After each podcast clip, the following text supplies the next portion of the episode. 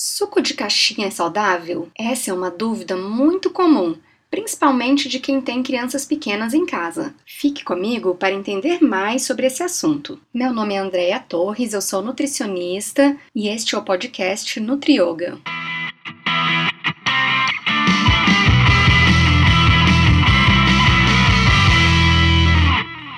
Lanches de escola são um problema para muitas mães. A correria da nossa vida dificulta para muita gente a preparação de um cardápio saudável para a criançada. E as mães preocupadas saem procurando alternativas para variar o lanche escolar. Um alimento muito popular são os suquinhos de caixinha.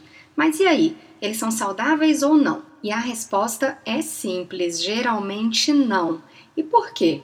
Em primeiro lugar, eles contêm muito açúcar. Em geral, a quantidade de açúcar contida em 200 ml de suco embalado em Tetra Pak é a mesma de 200 ml de refrigerantes. E esse consumo excessivo de bebidas açucaradas por crianças está ligado a uma série de problemas de saúde, não só obesidade, mas também desenvolvimento de diabetes precoce, hipertensão, aumento do colesterol, dentre outros. Uma segunda preocupação é a alta quantidade de sulfitos presentes nesses sucos. Um dos aditivos utilizados pela indústria para aumento da validade dos produtos é o metabisulfito de sódio. Este aditivo causa alergias em muita gente, que podem aparecer na pele na forma de dermatites. Aumenta também o estresse oxidativo e a produção de radicais livres, que podem levar a desordens neurológicas e respiratórias. Além disso, alteram o metabolismo do fígado, aumentando as enzimas hepáticas TGO e TGP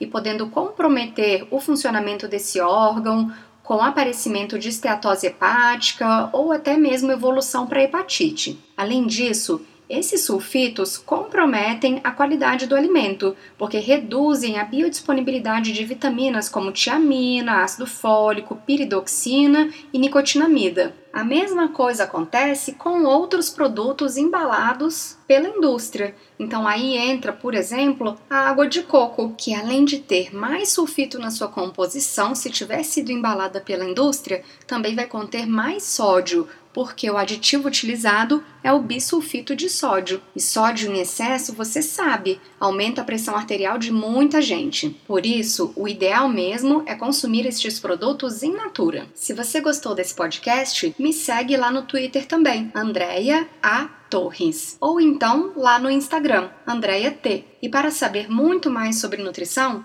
acesse o meu blog nutrioga.com.br. Aguardo você no próximo episódio.